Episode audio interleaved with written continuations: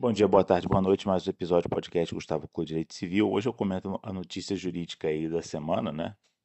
Estou é, aqui no site do G1. É, Justiça nega indenização para homem que dormiu em ressonância magnética e passou a noite no Hospital do Espírito Santo. O paciente acordou apenas no dia seguinte. Ele alega ter sido esquecido na máquina pelo operador e entrou com pedido de indenização contra o hospital que fica em Serra, na Grande Vitória. É, essa é uma excelente oportunidade para a gente discutir o que é dano moral, né? É, o juiz da notícia, né? É, as tá aqui, transcrição da decisão, né? As testemunhas ouvidas não relataram nenhum sofrimento ou angústia por parte do requerente, bem como não há comprovação de qualquer outra situação que pudesse agravar a situação por ele no momento em que dormia na maca. Independentemente dessa situação, não há como esse juiz deixar de registrar displicência por parte do hospital requerido e da denunciada lide no momento da realização do exame, eis que não tiveram zelo necessário para a prestação dos serviços. Porém, no presente caso, não existem provas concretas do dano sofrido pelo requerente, por isso é o caso de rejeição do pedido inicial. É, mais uma vez, agoniza, mas não morre, a ideia de que dano moral é sofrimento, a ideia de que dano moral é angústia, até em acordos do STJ a gente acha isso.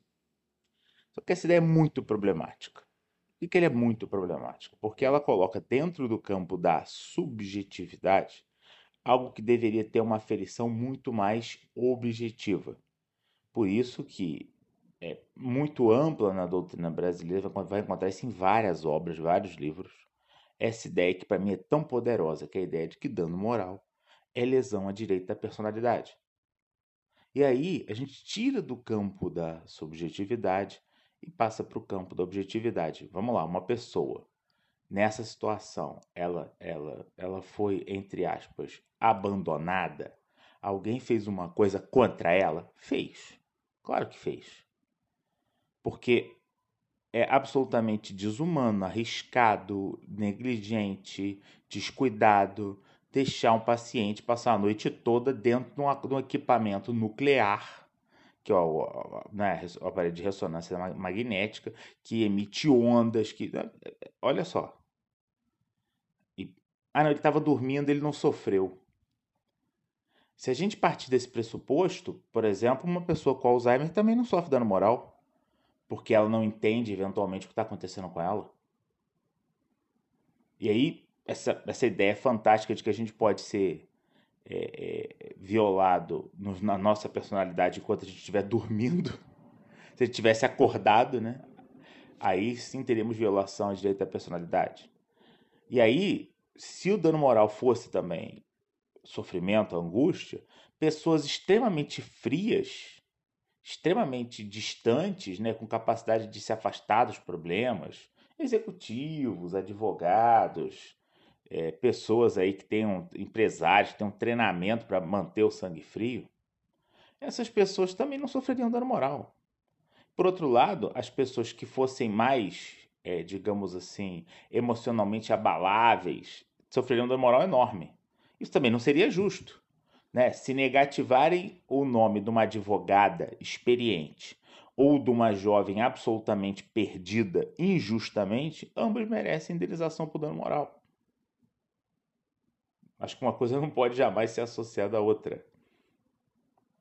Esse, esse caso, quando eu li, me chamou a atenção imediatamente por isso. Meu Deus do céu, mais uma vez alguém dizendo que dano moral é sofrimento, que dano moral é angústia.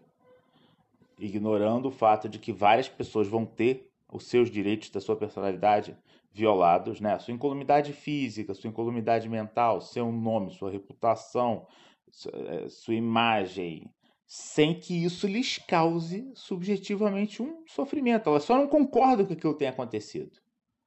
Né? E aí eu te pergunto, se você fosse esquecido dentro lá do aparelho a noite toda, você concordaria? Você acharia que seria uma soneca gostosa ou você acharia isso um absurdo e se sentiria violado? Esse é o raciocínio que tem que ser construído, o raciocínio da violação à pessoa humana.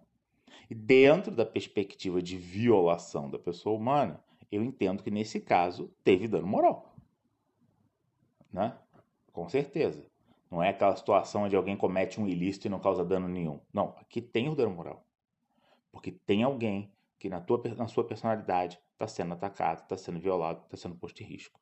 Independentemente de estar tá acordado ou estar tá dormindo. Um abraço, até a próxima.